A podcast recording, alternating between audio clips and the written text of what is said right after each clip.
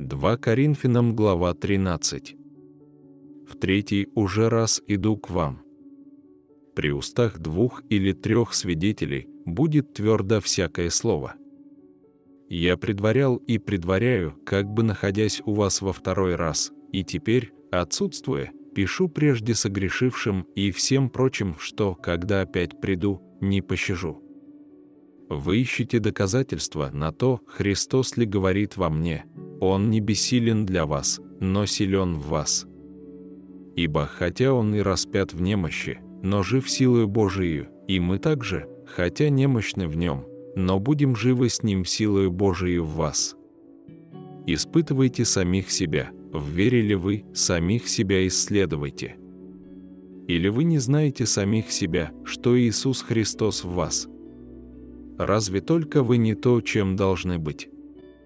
А нас же, надеюсь, узнаете, что мы то, чем быть должны. Молим Бога, чтобы вы не делали никакого зла, не для того, чтобы нам показаться, чем должны быть, но чтобы вы делали добро, хотя бы мы казались и не тем, чем должны быть. Ибо мы не сильны против истины, но сильны за истину. Мы радуемся, когда мы немощны, а вы сильны, а сем то и молимся о вашем совершенстве.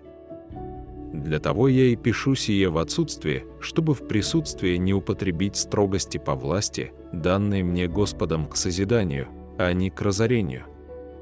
Впрочем, братья, радуйтесь, усовершайтесь, утешайтесь, будьте единомысленны, мирны, и Бог любви и мира будет с вами. Приветствуйте друг друга лобзанием святым. Приветствуют вас все святые. Благодать Господа нашего Иисуса Христа и любовь Бога Отца и общение Святого Духа со всеми вами. Аминь.